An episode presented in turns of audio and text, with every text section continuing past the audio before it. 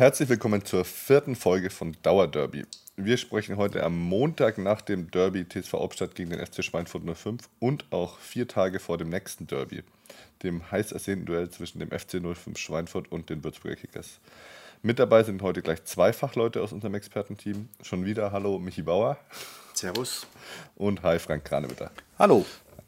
Ähm, zu Beginn die Frage, also ich kenne das, äh, wenn ich selbst, als ich selbst noch wirklich aktiver Sportler war oder auch selbst bin ich ja noch aktiver Sportler, in so einer Derby-Woche, da hat man schon am Montag so ein leichtes Kribbeln, man freut sich, Vorfreude. Geht es euch da in eurem Job auch so? Ja, also würde lügen, wenn ich jetzt sagen würde, dass das Spiel nicht elektrisiert. Das ist eigentlich jedes Jahr, weil meistens hat der Pokal das ja auch noch irgendwo spendiert in den letzten Jahren, ähm, ist es schon ein Highlight klar. Erstmal gibt es mehr zu tun. da, daran merkt man, merkt man natürlich auch, dass Derby ist. Und klar, ähm, es ist einer der Höhepunkte in dieser Saison. Ähm, man hat sich in den letzten Jahren allenfalls im Pokal getroffen. Diesmal geht es um Punkte. Das ist natürlich nochmal was anderes. Ja, das Derby ähm, hat sicherlich eine andere Ausstrahlung als ein Spiel gegen Eichstätt. Mhm. Glaubst du, dass ähm, die Spieler, die ja auch äh, häufig aus, aus anderen Regionen kommen, die gar nicht aus Würzburg oder aus Schweinfurt sind, ähm, nicht so einen Bezug zu diesem Derby vielleicht haben, dass die trotzdem um die Bedeutung wissen und auch vielleicht auch schon dieses Kribbeln spüren? Hm, ich denke schon, ja. Also ähm, es ist ja schon so, dass man bei den Kickers gerade in dieser Saison schon einen gewissen Schulterschluss auch von Fans und Mannschaft spürt, dass sehr viele Fans auch immer bei den Auswärtsspielen waren und es da auch immer wieder regelmäßige Gespräche gab. Und ich glaube, dass die Mannschaft schon spürt, dass das für den harten Kern der Anhängerschaft schon eine große Bedeutung hat, das Spiel. Es ist offenbar auch noch ein Trainingsbesuch der Fanszene geplant vor dem Spiel. Und ich glaube schon, dass die Spieler schon mitbekommen haben, dass für die, für die Fans das Spiel schon eine Bedeutung hat. Hm. In Schweinfurt gibt es ja auch so die Kevin Ferries, Christian Böhnleins, Adam Jabiris, die das schon ein bisschen länger mitmachen. Vermitteln die ihren Teamkollegen da, was ist, was da auf dem Spiel steht am Freitag? Ja, witzigerweise habe ich genau über das Thema auch mit dem Trainer gesprochen. Ähm, gut, jetzt der Kevin Ferry und der Adam sind ja doch jetzt eher auch Spieler, die jetzt nicht ganz so die Lautsprecher sind. Ich weiß nicht, ob die so die ganz großen Motivatoren dann da sind. Aber der Nico Stefan beispielsweise hat ja auch eine Kickers-Vergangenheit. Er hat schon gesagt, dass er ja, ähm, das seinen Mitspielern ein bisschen näher bringen will. Und der Trainer, das ist so ein klassischer Malocha-Typ. Und äh, der, der steht total auf Derbys, hat er gesagt. Und er wird den Spielern schon äh, die Hilfestellung, die nötige geben, hat er gemeint. Also ich glaube schon, dass der vermittelt, um was es in diesem Spiel geht. Also nicht nur um drei Punkte, sondern für den Verein, der in dem Fall der Underdog ist, auch um das Prestige. Hm. So ein Derby ist ja immer auch für die Fanlage besonders wichtig. Ähm, Erstmal, wie viele Kickers-Fans können denn überhaupt kommen? Wie viele passen in den Auswärtsblock im Sachsstadion?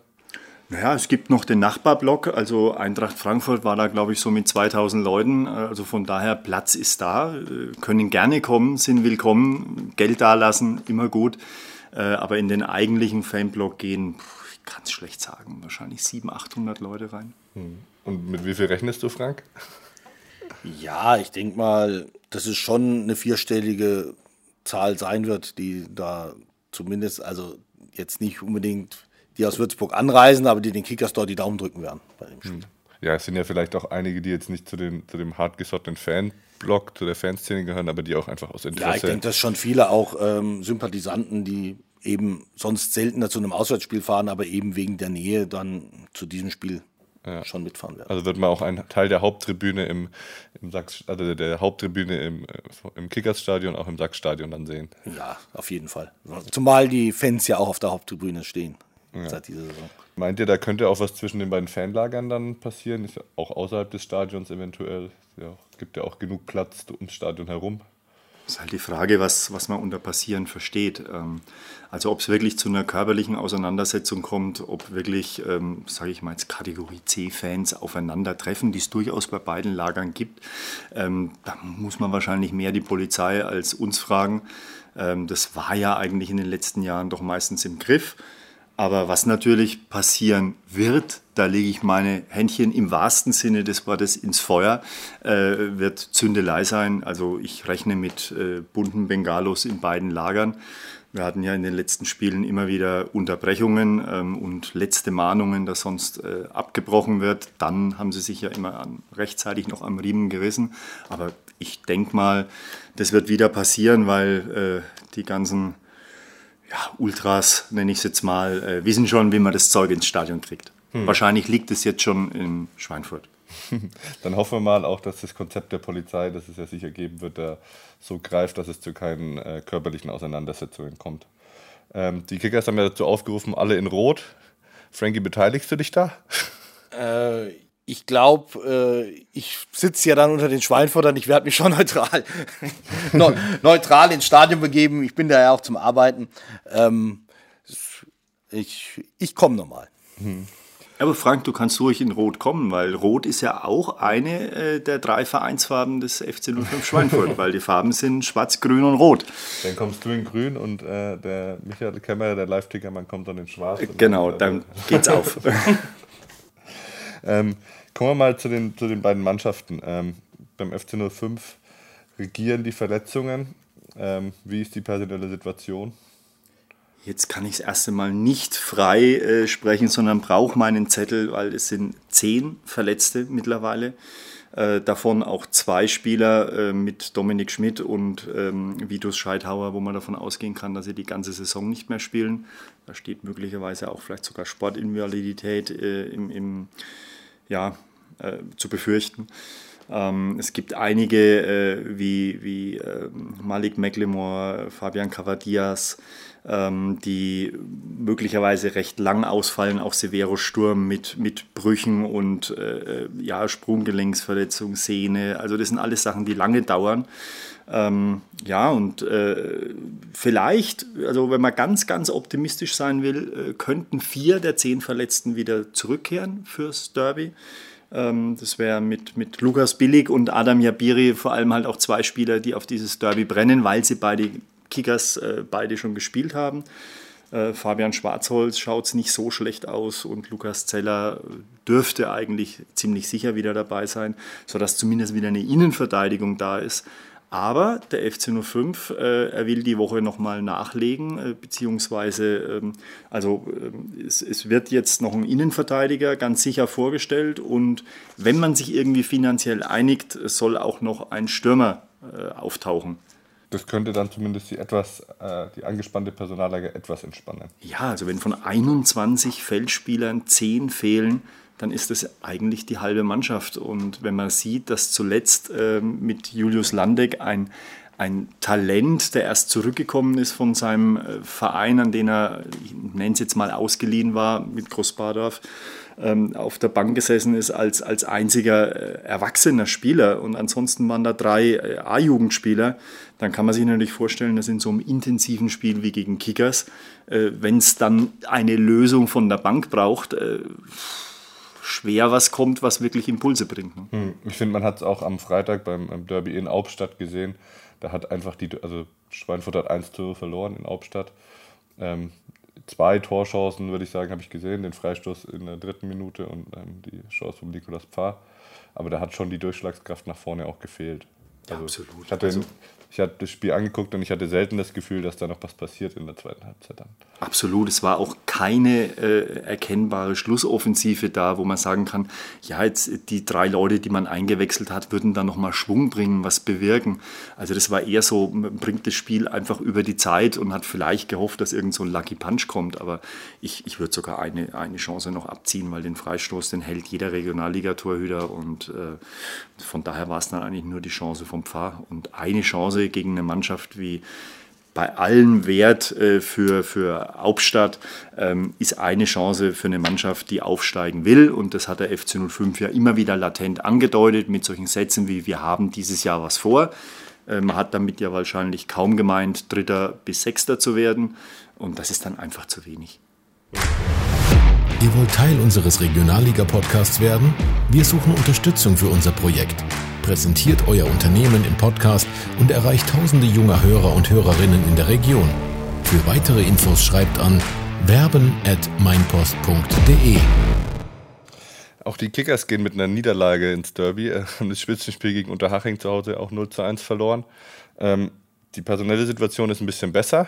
Also ich glaube, verletzt. Marius Wegmann. Marius Wegmann. Weiterhin ja. hat man ja schon in der vergangenen Woche reagiert, weil es eine Muskelverletzung, allerdings wohl eine, die sich länger hinziehen wird. Ähm, man hat jetzt mit Felix Göttlicher für die Position einen Spieler geholt. Der hat gegen Unterhaching zumindest schon mal seinen ersten Einsatz gehabt, ist eingewechselt worden. Möglicherweise jetzt nach einer Woche Training könnte sein, dass er dann gegen Schweinfurt auch schon ein Kandidat für die Startelf ist.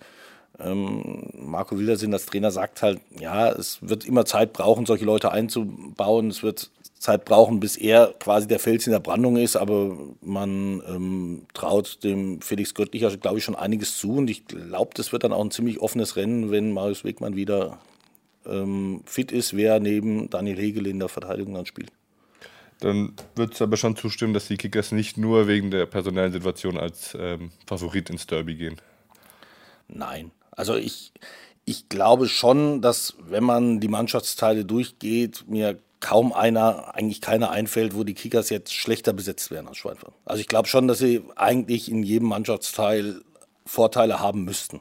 Wenn auch ähm, selbst in Bestbesetzung. Und ich denke, dass die, ähm, wenn, wenn sie keine Verletzten haben, wie es im Moment ist, die, die Kickers auch eigentlich mit Unterhaching auf Augenhöhe sind. Ähm, das hat man in dem Spiel auch gesehen. Unterhaching war dann am Ende ja ein bisschen glücklicher, ein bisschen cleverer. Ähm, das ist sicherlich auch eine Entwicklung, die die Mannschaft noch nehmen muss. Aber ähm, was die, das fußballerische Vermögen angeht, war das ähm, tatsächlich auf Augenhöhe. Und ähm, ja, letztlich ist es so, dass wenn Unterhaching diese Sache jetzt so durchzieht, auch in dieser Kaltschnäuzigkeit, wie sie am Freitag agiert haben, dann wird es schwierig werden, da ranzukommen. Sollte Unterhaching es nicht schaffen, dann also sehe ich eigentlich nur die Kickers, die dann in die Bresche springen müssten. Hm. Ähm, wie sind sie denn zu knacken, die Kickers? Ähm, ja, man hat es jetzt gesehen. Also ähm, man muss, also Unterhaching hat es geschafft, indem sie ähm, es letztlich den Rhythmus der Kickers äh, zum Erliegen gebracht haben. Dann vor allem in der zweiten Halbzeit. In der ersten Halbzeit hatten sie noch sehr viele Probleme, mussten oft in der Abwehr auch hinterherrennen, mussten Löcher stopfen. Da hatten die Kickers dann ja auch zwei Chancen. In der zweiten Halbzeit war es dann so, dass ähm, das Spiel schon so aussah wie oft auch Drittligaspiele, die ich gesehen habe dass da schon versucht wurde, das Spiel äh, letztlich tot zu machen. Mit ähm, vielen Unterbrechungen, mit vielen ähm, Rhythmuswechseln, wo dann halt immer wieder, ja, da haben sich die Kickers dann auch irgendwo den Kopf verloren. Ja, da hat, hast dann auch gemerkt, dass ähm, eben die Spieler, auch viele der Führungsspieler, noch nicht allzu alt sind. Also die drei Mittelfeldspieler, Kram, Karamani, ähm, Franjic, Zeiser, sind ja auch alle 23. Lass mich lügen, 23, 24. Kann sein, dass einer 24 ist. Und die, ähm, ja, da hast du dann gemerkt, da wurden dann Bälle viel zu schnell nach vorne gespielt, viel zu schnell in den Strafraum geschlagen, wurde nicht nochmal äh, der Nebenmann gesucht, der richtige Winkel, um den Ball in den Strafraum zu spielen. Da, da haben sie ein bisschen den Kopf verloren. Ähm, wenn du sie so weit kriegst, dann ähm, glaube ich, dann hast du eine Chance. Ansonsten glaube ich schon, dass das das individuelle Vermögen der Kickers ausreichen müsste, um in Schweinfurt zu gewinnen. Hm. Eklig spielen, das klingt nach was, was die Schweinfurter schon gezeigt haben in der Saison. Also wenn ich dann an das Heimspiel gegen Bayern, an das Heimspiel gegen Kräuter Fürth denke, da waren sie schon dieser unangenehme Gegner, der auch so ein bisschen den Rhythmus des Gegners zerstört hat. Absolut, aber dazu braucht es ähm, einige der Spieler wieder, die da auch auf dem Platz gestanden sind, ähm, wie eben zum Beispiel auch Billig oder Zeller. Ähm, die einfach mit ihrer Erfahrung und auch eigener, gut, der wird spielen, ähm, das sind schon Spieler, die können ähm, gerade junge Gegenspieler äh, abkochen, ein äh, bisschen provozieren, auch vielleicht zu einer unnützen gelbe Karte und dann kommt vielleicht noch eine zweite. Ähm, das sind so die, die, die Sachen, die, die Schweinfurt schon drauf hat. Ähm, mit, mit, mit Christian Böhnlein, auch ein richtig, Entschuldigung, wenn ich das Wort benutze, abgewichster Spieler. Ähm, aber es fehlen davon eben zurzeit noch einige und von daher ist es das große Fragezeichen, wer zurückkommen wird. Mhm. Aber du würdest die, die Favoritenrolle schon klar den Kickers jetzt erstmal zuschreiben?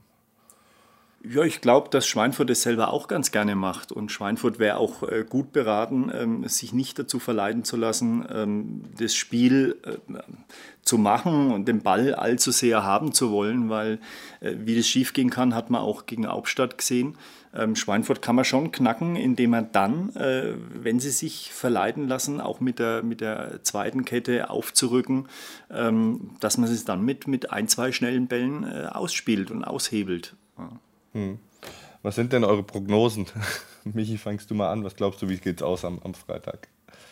Ja, es ist, wirklich schwer zu sagen, aber ich lege mich fest, dass es äh, einen knappen Sieg für Schweinfurt geben wird. Äh, ich tippe mal ein 2 zu 1. Das ähm, häufigste Ergebnis im Fußball, habe ich neulich Ja, gehört. ja. Aber im Zweifelsfall würde ich mich dann sogar eher auf ein 2-0 äh, äh, ja, festlegen wollen, weil ich glaube schon, dass Schweinfurt, wenn, und ich, davon gehe ich jetzt einfach aus, Billig und äh, Zeller wieder da sind, ähm, Eigner dann auf seiner eigentlichen Position spielen kann, also entweder auf der rechten Seite oder vielleicht als Sechser, beziehungsweise Kraus auf der Sechs. Das sind Spieler, die können zu Null spielen.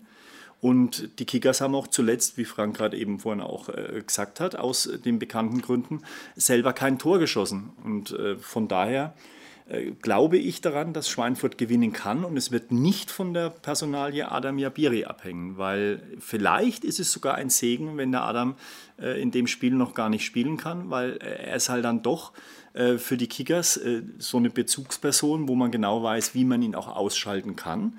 Und vielleicht ist so eine Wundertüte, äh, vielleicht sogar möglicherweise das erste Mal seit langem eine Doppelspitze, äh, dann was, was, was vielleicht den Schweinfurtern zuträglicher ist. Und eins ist klar, auch wenn 1000 Leute mitkommen, die Stimmung im Stadion, ich gehe jetzt mal von 4000 Zuschauern aus, die wird äh, pro grün-weiß sein. Hm. Und was man auch sagen muss, äh, die Arbeit gegen den Ball, den ja dann Würzburg wahrscheinlich viel haben wird, ist äh, ohne Adam Jabiri mit Sicherheit leichter als mit ihm.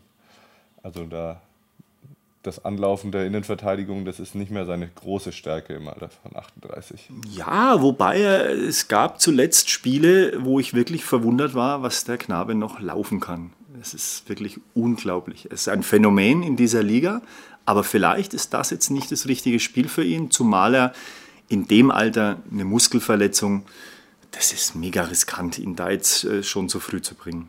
Mhm. Was glaubst du denn, wie geht's aus, Frankie? ich hoffe, jetzt kommt die richtige Antwort hier auf die 2 zu 0 Prognose. Ich glaube, dass die Niederlage gegen Unterhaching eher Motivation war für die nächsten Wochen als ein Dämpfer und ich gehe eigentlich von einem 3 zu 0 Auswärtssieg aus. 3 zu 0, das ist ja sehr konträre Ansicht. ähm, warum?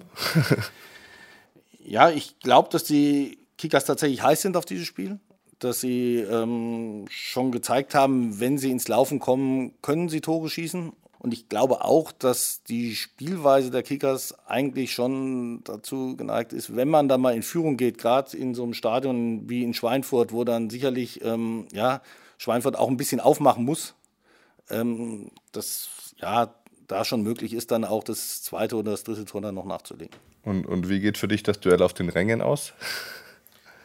Oh, das ist schwer zu sagen. Also, hoffentlich friedlich und dann ähm, hoffen wir einfach auf eine gute Stimmung. Also es ist ja, ähm, ich glaube, beide Fanlager sind da heiß und werden schon für ein bisschen äh, lautstarke Unterstützung sorgen. Und ja, freut uns ja, solche Spiele zu erleben. Ja, also ich freue mich auch schon ziemlich auf Freitag, auch wenn ich, ich werde es mir sogar aus meinem Urlaub dann angucken. ähm, natürlich nur über Streaming, aber ähm, ja, da freuen wir uns alle drauf. Ähm, das war's mit der vierten Folge Dauerderby. Vielen Dank euch beiden und bis demnächst. Ciao. Servus. Servus.